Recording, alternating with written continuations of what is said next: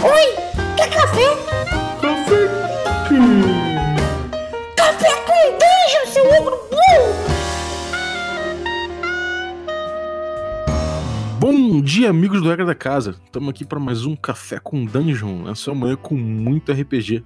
Meu nome é Rafael Balbi e hoje eu tô bebendo aqui um cafezinho cheio de pixels, porque a gente vai falar de convertendo jogos de videogame para RPG de mesa. Então, mexendo aqui os cubinhos de açúcar com o pixels no meu, café, eu vou trocar uma ideia com a Klebs, que tá aqui para falar pra gente como, são as, como foram as experiências dele nisso e dar umas dicas pra gente.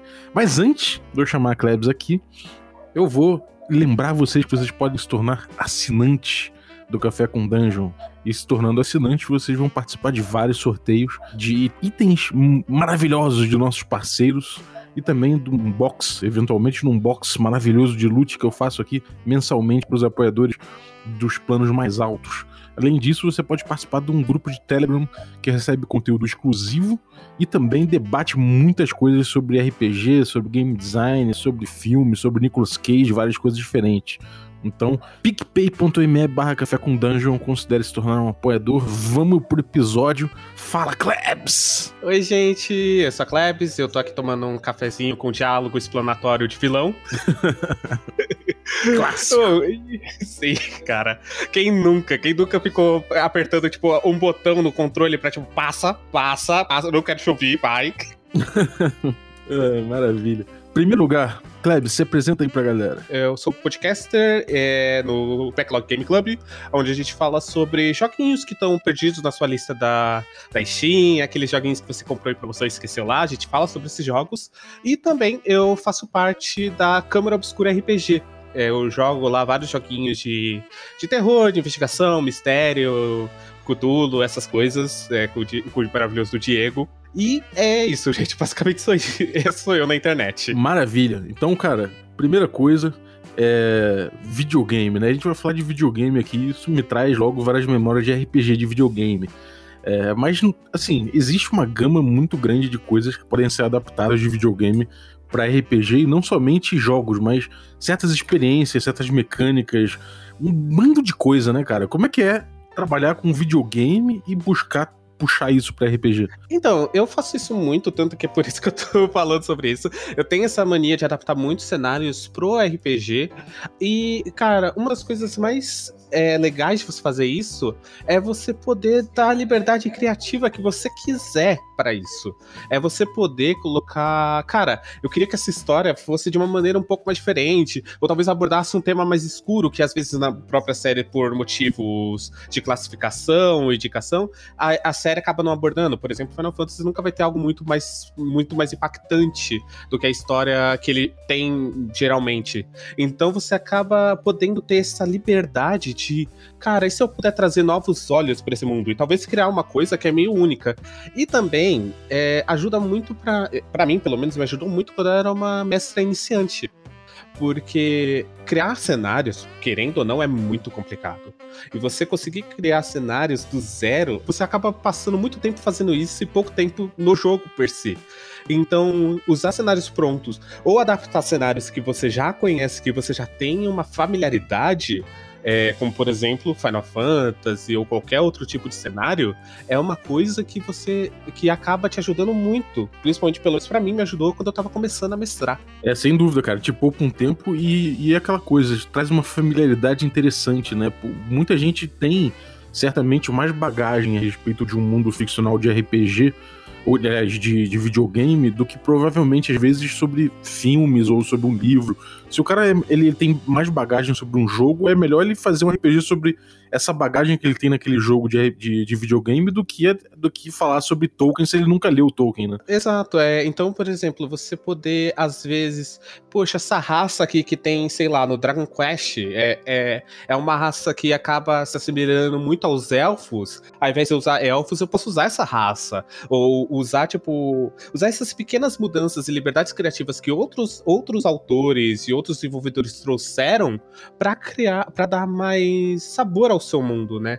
E quando você fala sobre, é, sobre transmitir isso, sobre adaptar isso, sempre tem, eu sempre tenho um ponto que eu acho que é, é o conselho que eu dou assim máximo para quando você quer adaptar alguma coisa é foca no que é importante para aquele mundo.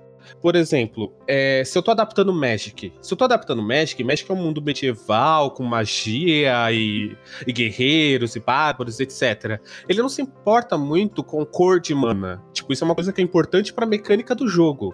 Pra mecânica enquanto jogo. Mas, é, mas pra como cenário não é algo importante. Então você, você tem que entender quais as coisas que são importantes para o cenário, para ele funcionar, para ele continuar sendo vivo, quanto as coisas que só funcionam pro, porque é gameplay, porque é um jogo. Eu acho que essa, você fazer essa diferença é muito importante. Agora, uma pergunta até meio, meio tricky, assim, meio, em relação a isso. Você tá, tá com uma ideia de como passar um cenário pro jogo. Agora, às vezes a experiência no videogame, ela, ela é além de só aquela, aquele lore, né?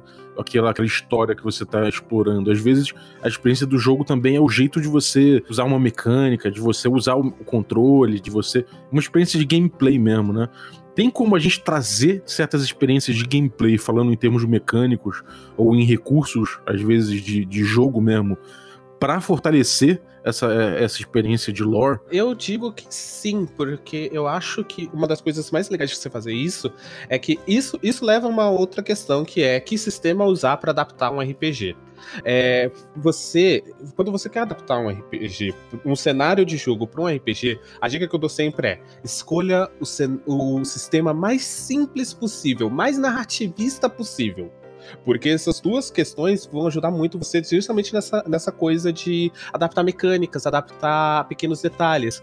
Por exemplo, o D&D, ele já tem muitas regras intrínsecas a ele, que acabam sendo legais, ah, são muito interessantes, mas que acabam para fazendo esse tipo de situação ser um pouco mais complicada.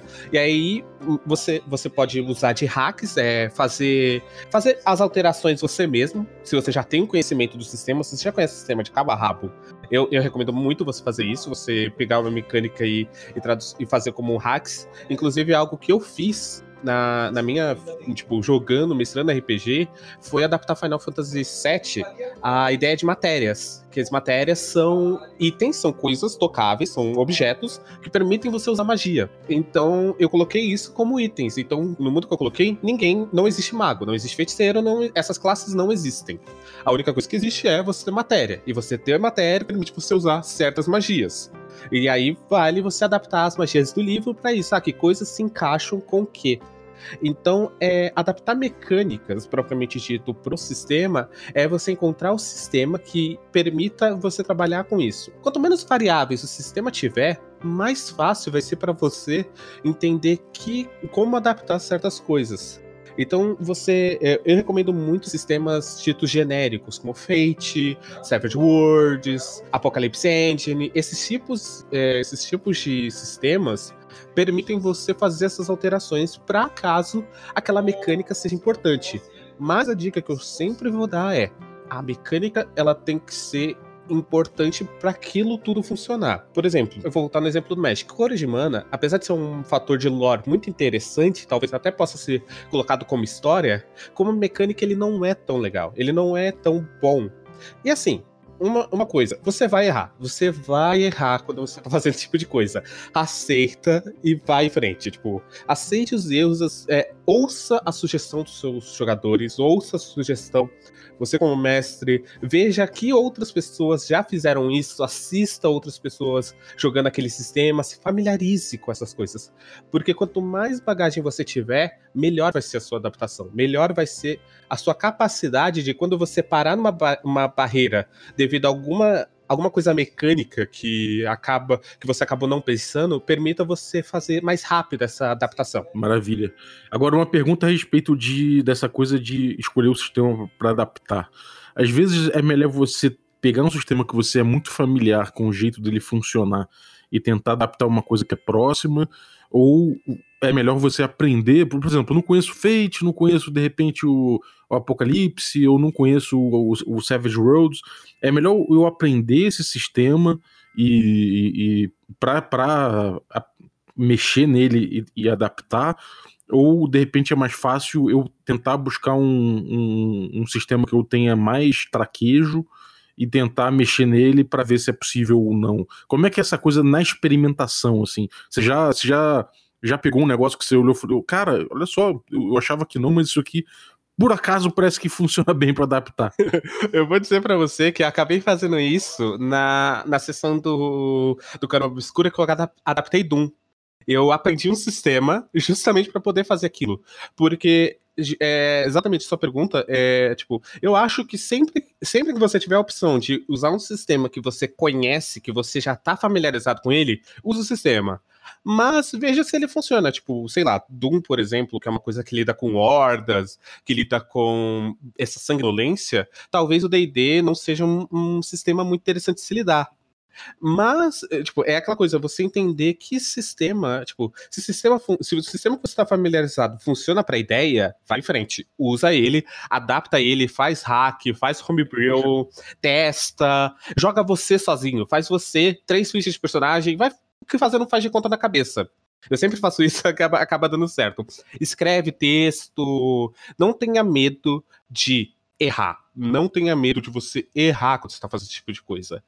Mas quando, mas se o sistema, se o sistema que você está familiarizado, os sistemas que você está familiarizado, não encaixam na sua ideia, eu recomendo dar uma procurada em, em, outros sistemas. Existem muitos sistemas gratuitos na internet, ou muitos sistemas que as pessoas disponibilizam o PDF de graça, principalmente agora, estou tá, disponibilizando muitos PDFs de graça, então tenta ver se um sistema que você não conheça é, a, funciona para essa ideia. Se um sistema que você conhece funciona, ótimo. Mas se ele não funciona, tenta procurar um sistema genérico, tenta procurar um sistema com menos variáveis, com é, tipo, não tenta procurar um sistema muito complexo, onde a posição dos inimigos é importante, onde a quantidade de coisas, de itens que você tem não, não é importante, tipo, é importante até certo ponto. Então, tipo, é, é isso. Tenta procurar Sempre que você procurar um sistema novo para adaptação, procura um sistema com a menor quantidade de variáveis. É, fora que tem aquela coisa que, cara, nunca é demais você conhecer um sistema novo. Nunca. E, e, e assim, eu digo isso porque, de novo, eu joguei 3.16 e o 3D6 virou um sistema que eu me apaixonei. Eu falei, cara, eu quero muito mestrar outras coisas nisso. Eu quero mestrar o cenário principal dele. Acaba, às vezes, você vai conhecendo um sistema que você pode se apaixonar, velho. Então, eu acho que a experimentação, a, a adaptação, ela leva justamente a isso. A você fugir do escopo. Por exemplo, você é um cara que você sempre jogou D&D quinta edição no cenário de Forgotten Realms. Saca? Chega um momento que vai que vai acontecer, pelo menos para mim aconteceu, de eu quero uma coisa nova, eu preciso de. Eu gosto muito disso, eu continuo amando muito esse sistema, esse cenário, mas eu preciso de uma coisa que seja nova para eu poder brincar, saca? É, às vezes isso acaba acontecendo também muito com jogadores. Eu, eu sou uma, uma jogadora desse tipo. Eu sempre joguei muito com personagens relacionados a carisma e destreza em DD. Sempre. Eu sempre fui bardo, ladino, essas coisas. E você. E, e, teve um momento que eu falei, cara, quer saber? Não, hoje eu vou criar um bárbaro. Full força, full, full constituição. E foi uma experiência tão divertida que eu falei, cara, eu quero jogar isso mais vezes, eu quero ver que, o, que outras classes oferecer. Então eu acho que a adaptação também vale disso, vale, é, é ela também mostra para você um lado de experimentação. E às vezes, quem sabe, você pode acabar tendo, tendo umas ideias malucas que seus jogadores podem, tipo, meu Deus, eu, eu amei isso, eu quero mais disso, e, e aí você criar uma situação muito boa para todo mundo. Uhum, maneiro. E quando você pensa em adaptar, você tem algumas âncoras que você coloca, assim, quando você analisa o, que, o, material que você quer, quer trazer? Por exemplo, é, vamos supor que você queira trazer um jogo, sei lá, é, vamos botar o Zelda 3, né? O Link to the Past. Você quer botar aquilo ali. E você fala o quê? Você coloca uma âncora no personagem principal, você fala, bom, o personagem principal age assim. Tem outro ponto aqui que eu, gosto muito, que é, sei lá, os puzzles e tem outra coisa aqui que eu quero trazer, sei lá, você coloca umas âncoras nisso, como é que você. Ou, ou por exemplo, pode ser de repente uma cena, de repente você tá jogando aquele LA no, no ar. E aí você fala, pô, eu gostei dessa cena pra caramba, do jeito que essa cena se coloca no jogo, e eu quero trazer esse mood, eu quero trazer esse, esse tipo de cena, eu quero fazer que esse tipo de cena aconteça no meu jogo. Como é que são essas. Existem âncoras assim? Ou qual, qual o prisma que você usa para analisar o material que você quer trazer? Cara, quando eu faço esse tipo de adaptação, eu analiso por dois pontos. Primeiro, que mundo é aquele longe daquele personagem principal. Aquele mundo que, por exemplo, Zelda, ele continua a existir sem o Link, o Legend of Zelda ele continua a existir, aquele mundo Hyrule continua a existir sem o Link. Como ele funcionaria sem o Link? Se, tipo, se fosse um grupo de mercenários, saca? Eu, eu penso, eu tento fugir do escopo do herói. Eu tento fugir do escopo ao uni, o protagonista porque RPG acaba não sendo sobre o protagonista, acaba sendo sobre a pare. Então eu acabo fugir, eu acabo tentando sempre. O, o, primeiro passo que eu sempre faço é tirar o protagonista. Tira o protagonista e ver como é que fica o mundo sem ele. Como funcionaria o mundo de Eleanor sem o protagonista do jogo? É, e, e, isso acaba começando a trazer ideias. Depois disso, eu vejo que importância esse protagonista traz para esse mundo que que. É, qual é o crescimento que esse protagonista traz? Depois de eu tirar ele, eu, eu penso, tipo, ah, ok, eu coloco ele de volta aqui e eu vejo como é que o mundo passa a funcionar a partir de então. E aí, fazendo essas duas experiências, tirando o protagonista e colocando o protagonista, vendo o mundo a partir desses dois focos, eu penso o que é completamente importante para esse mundo. O que é necessário para esse mundo. Por exemplo, em Legend of Zelda, todo mundo é, é, uma lenda comum, a história da Triforce, a história do reino da princesa Zelda, porém, não é uma coisa que afeta diariamente a vida daquelas pessoas. Então, uma coisa que, por exemplo, o seu Zé da vendinha do, do Village, ele não vai se importar. Então, você acaba fazendo essas, é, tipo, essas adaptações são coisas que eu acho necessária.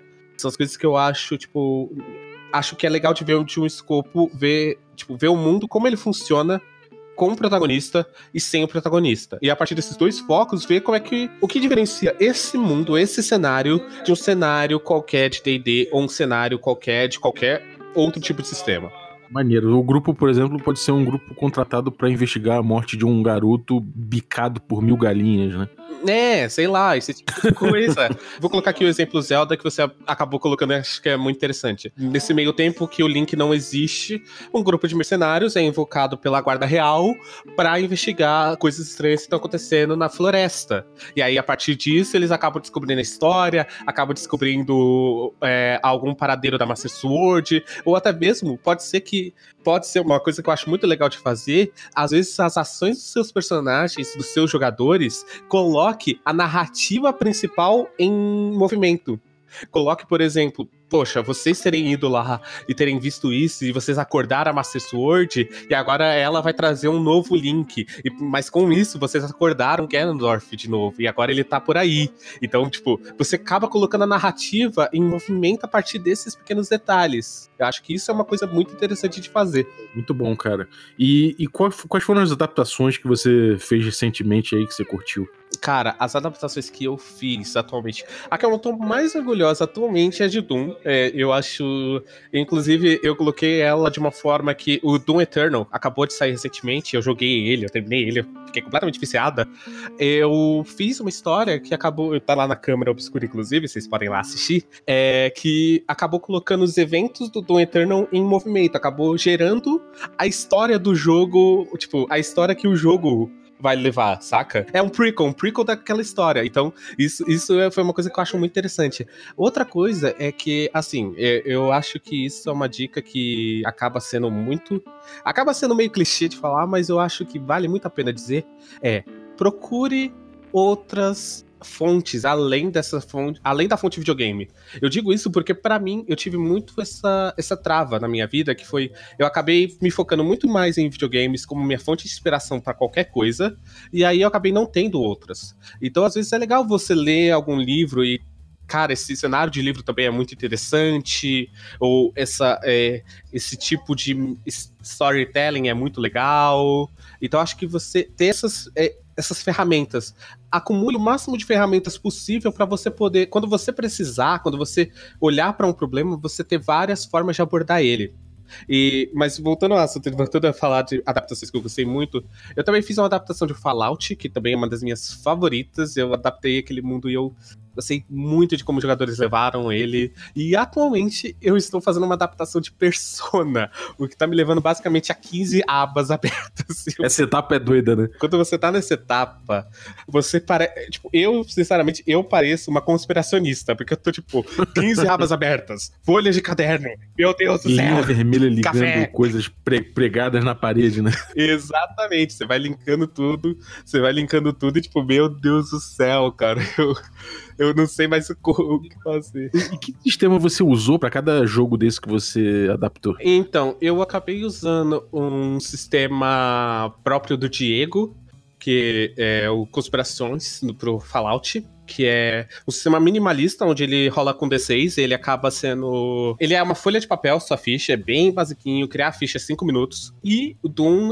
que, Doom, Doom que eu criei, é, eu criei no 316, que também é um sistema bem mais simples. É um sistema D10, bem simples de jogar, e que lida muito bem com hordas, que era a coisa que eu, eu falei, ok, é muito importante que eu precise ter hordas. Eu preciso ter os meus jogadores matando 15 inimigos de uma vez. Já em Final Fantasy, Final Fantasy 6 e 7 que eu adaptei, é, o mundo, principalmente Final Fantasy 7, eu não adaptei tão bem porque eu não conheço tanto o mundo, mas eu adaptei as coisas que eu conhecia. É, mas o Final Fantasy 6, principalmente, eu usei D&D.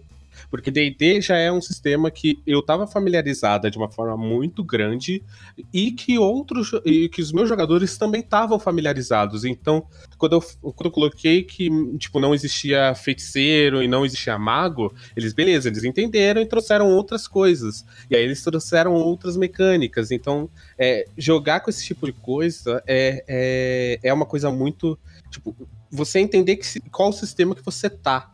E eu acho que também outra coisa que eu, que eu acho muito legal de falar aqui também é que tenha certeza que tá todo mundo na, todo mundo na mesma página que você. Porque eu acho que é muito fácil pro mestre vir com uma ideia maluca e ele vir com uma ideia super elaborante, e às vezes os jogadores só estão na vibe de, porra, eu não quero um mundo tão complexo, eu quero uma coisa mais, mais simples, mais fácil e tal. Então, é, eu acho que é muito legal você encontrar as pessoas que estão na mesma vibe que você, esses grupos pra ir, uma galera muito, muito boa nesse tipo de assunto.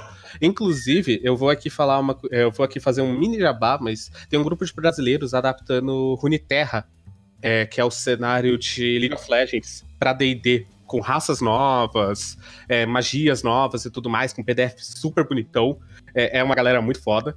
Eu, eu tô lendo o livro, eu fiquei muito maravilhada. Então, mas é isso, tenha, tenha em mente que tá todo mundo na mesma página, saca? Mesmo, mesmo que o jogador seja power player, ou seja mais narrativista, ou, ou, tipo, não importa muito isso, mas se tá todo mundo na mesma vibe de eu quero jogar esse mundo, eu quero fazer as coisas desse mundo, eu quero, por exemplo, em Final Fantasy, eu quero ver Chocobo, eu quero ver máquinas de guerra e tal. Então é, é essa galera pra você. Se não, tipo, cara, é, procura sua galera. Tipo, existem grupos, existem gente, procura. Sem dúvida. E, cara, pra, pra deixar todo mundo na mesma página, existe um jeito específico que você descobriu pra você passar essa estética nas suas descrições? Por exemplo, você fez uma adaptação do Return of Obra Dinn, por exemplo, que é um jogo que tem uma estética pesadíssima, né? Bonita e tal, e, toda, e tem um partido visual que é muito diferente. Quando você quer botar todo mundo na mesma página esteticamente, como é que você faz a descrição? Você usa a descrição a, a, favor disso? Ou você acha que, enfim, que é melhor deixar a descrição a cada, é, neutra para que cada um interprete a sua forma? Não sei, como, como é que você pensa isso? Cara, eu faço muito. É, por exemplo, em Albradim tem muito. O cenário tudo é preto e branco. Então o que, que eu decidi fazer? Quando os jogadores estavam usando o Memento Morton, que é o relógio que permitia eles verem a morte das pessoas, ali eu colocava a estética preto e branco. Ali eu falava, não, aqui tá tudo preto e branco, vocês estão vendo meio que como se fosse uma, uma, uma imagem feita com lápis e tal. Eu dei essa, eu dava essas pequenas descrições, mas eu não ia muito a fundo. Eu não, eu, eu acabo não sendo muito a fundo em descrições, porque eu acho que isso acaba atrapalhando. Eu acho que é muito legal dar ao jogador essa capacidade criativa dele mesmo mesmo pensar como é que é aquele mundo. Então eu acabo pensando sempre, tipo, poxa, eu vou dar só esses pequenos parâmetros, eu só vou dar essas pequenas ideias, saca? É, você tem uma coisa de, tipo, às vezes os seus jogadores já jogaram aquele jogo, eles já jogaram aquela história, eles já sabem como aquilo termina, abre aspas. Então você acabar fugindo um pouco dessas expectativas também é legal se os jogadores já conhecem esse mundo. É, então você. Eu acho que existe esse, esse balanço. Eu acho que adaptar uma coisa sempre tá meio que numa balança, que é você nunca ser tão descritivo a ponto de você tomar a narrativa e acabar virando um livro, acabar virando só você falando, quanto também a parte de deixar os jogadores controlarem a narrativa, mas também não fugirem com ela e acabarem não, não utilizando de meta para tentarem tirar uma vantagem. Então você, você tem que trazer esse balanço, assim. E quando eu descrevo as coisas, eu sempre deixo esses pilares centrais. Eu, eu entendo quais são os pilares centrais daquele mundo, daquela estética. E aí, a partir disso, eu, eu, eu descrevo esses pilares centrais e a cena. E é isso. Por exemplo, no Obra Dinn, o Memento Mortem era uma parte muito importante daquela, daquele mundo, daquele jogo e daquela narrativa. Então, quando eu usa, quando, quando os jogadores usavam ele, eu descrevia isso como sendo uma coisa bem mais grandiosa do que acabava sendo no próprio jogo. Ele explicava essa coisa de forma preto e branco, que eles estavam vendo, é, falava que eles ouviam os gritos e as imagens, mas não via ninguém, ninguém mexendo a boca e tal. Então, é pensar principalmente isso. Quais são os pilares daquele, daquela estética para você poder transmitir ela através de pequenos detalhes, saca?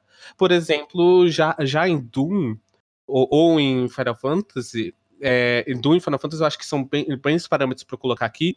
Doom já dava uma descrição bem mais sanguinária do que ela necessitava ser, porque aquele mundo pedia aquilo, porque aquela estética dizia aquilo. Então, quando falava de demônios, eu falava, cara, você é um homem de 1,70m e tal, mas você foi lá e cortou a cabeça de um, de um. Você cortou a cabeça de um demônio fora com machado. É isso, saca? Já é, já é uma coisa muito mais sanguinolenta do que Obra Dinn ou Final Fantasy, que era uma coisa bem mais estética, era bem mais eu não descrevia sangue, eu descrevia mais a imagem da pessoa, porque é, é entender essa estética, entender qual a vibe que, jogador, que os jogadores vão melhor, é, é, vão melhor entender o que você está tentando transmitir. E, cara, uma pergunta aqui em relação ao sistema, é o 3D O pessoal sempre cita muito o 3D como uma boa fonte de adaptação e a Dragão Brasil utilizou largamente ele durante anos para adaptar muitas coisas diferentes. É, você, curte ele para adaptação? Você já usou ele para alguma adaptação? Prós e contras? Eu vou dizer para você que eu gosto muito de 3D mas não para adaptação.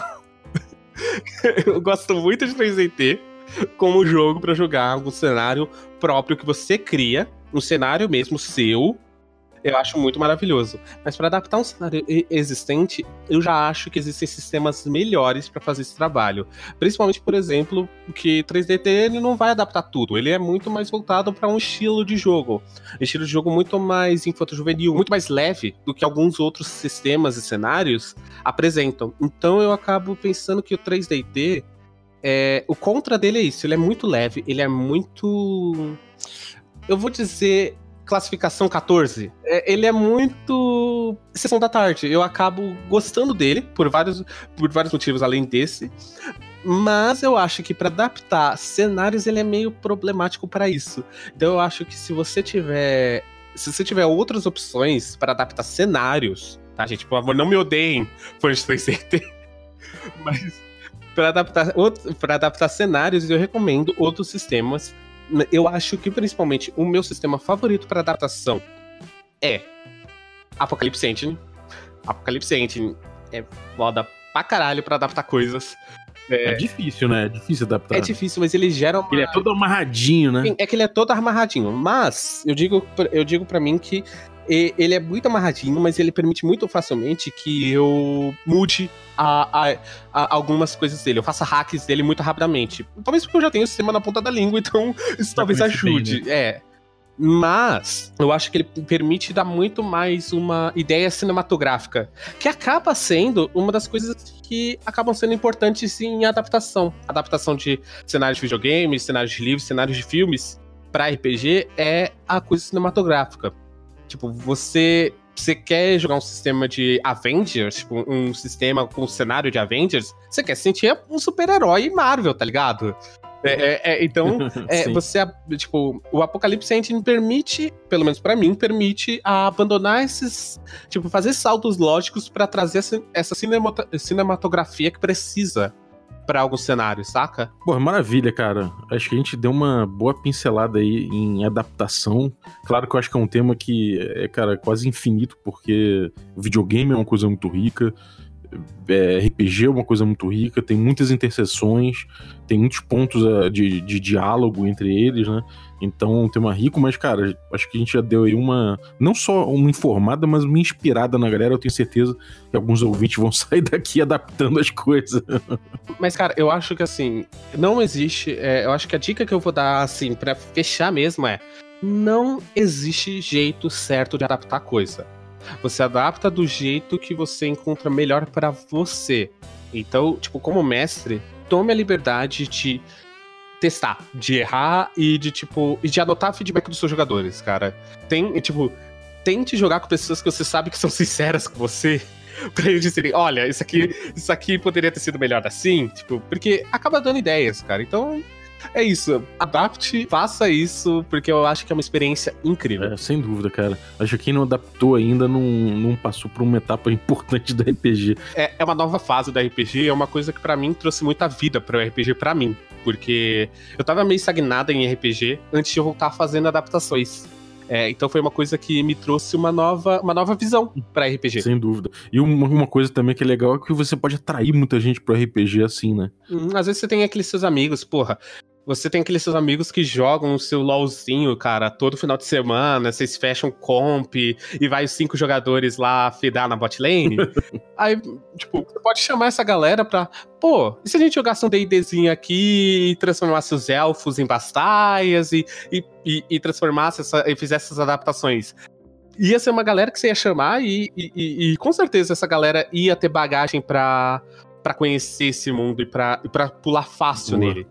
Cara, sim, eu já perguntei três adaptações que você fez, agora para fechar, três adaptações que você viu por aí, que você curtiu, que você indica pra galera. Você, você tem alguma indicação para fazer? Cara, eu tenho é, Power Rangers é uma indicação que acaba não sendo de videogame, mas é uma indicação que eu acho maneiraça. Do Tear? Não, não só do Tear, a oficial da Saban também é muito boa. Tem uma oficial da Saban, tá? Gringa, é muito maneira. Ela usa. Inclusive, uma das jogadoras é uma das atrizes do, da série Power Rangers. Que doideira. Acho que não é da série original, acho que é uma Time Force o nome, mas é muito maneira.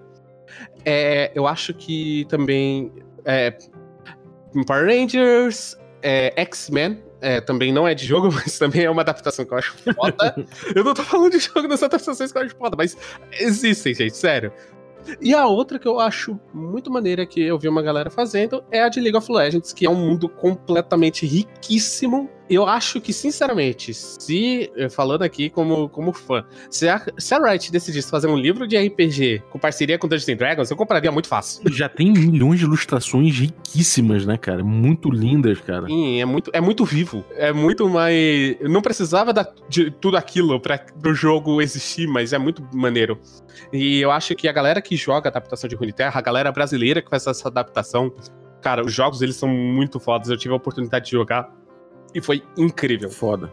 Pô, obrigado, cara. Eu vou botar esses links aí pra galera, pra seguirem os, as indicações. E vou botar também os links das tuas adaptações. Então, é, galera, cola no descritivo do episódio que vai ter tudo lá. Cara, recadinho, o que, que você anda aprontando aí? Onde a galera te encontrar na internet? Conta aí pra galera. Mais uma vez, obrigado, Palme, por ter me chamado. Obrigado, obrigado Xuxa, né? Eu queria agradecer você, Xuxa Chato isso não. Cara, que merda. Mas enfim, eu tô no Twitter, arroba Club781, eu falo de basicamente tudo, incluindo RPG na boa parte da minha vida. Porque é a maneira que eu tô tentando não surtar nessa quarentena. e é, eu tô na câmera obscura, principalmente me, é, jogando lá. E eu tô. Eu pretendo trazer muito mais adaptações. O Diego me deu carta branca para fazer as adaptações pra câmera e eu quero muito trabalhar nisso lá. Eu quero muito ser essa pessoa que faz adaptações para câmera. É, eu também tô no Backlog Game Club, como eu falei, é um podcast, a gente tá no Spotify, é, no Anchor, estamos todos os agregadores de podcast. Backlog Game Club, procure a gente, a gente é muito gostosinho. E é isso. Maravilha. Então a gente vai se despedindo aqui, mas antes eu vou pedir para você uma indicação de uma música, de um sonzinho aqui, pra gente botar uns 20, 30 segundinhos aqui pra galera. Fala uma música que tu curte aí. Cara, já que a gente tá no tema videogame, eu vou colocar aqui Last Surprise Persona 5, que é maravilhoso. Então fiquem aí com um sonzinho do Persona 5. Valeu, Klebs, brigadaço pela tua participação. E queria agradecer aos nossos patrocinadores aqui, os nossos padrinhos, os nossos apoiadores, os nossos, na verdade, assinantes, porque estamos no PicPay. Então, picpay.mr barra café com dungeon, se você quiser se tornar um apoiador. Mas eu queria agradecer a todos os apoiadores de todos os planos diferentes, e em especial aqui uh, os apoiadores de Café Gourmet, que são o Ricardo Mati, o Adriel Lucas, o Erasmo Barros, Pedro Cocola, a equipe Roleplayers, e o Denis Lima. Muito obrigado pelo apoio de vocês. Eu queria agradecer aqui por último o Jefferson Antunes, que tem um canal aí no YouTube, que é o Pesquisa e Jogos, Ciência dos Jogos e Pesquisa Científica, que é muito legal. E ele mandou a vinhetinha de hoje, né, que ficou muito divertida. Então, pô, brigadaço aí, o, Jefferson. E se você quiser mandar também a sua vinhetinha para aparecer aí no início do Café com Dungeon, pode pegar aí o número que eu botei de Instagram ou né, o, Telegram e mandar pra gente o áudio.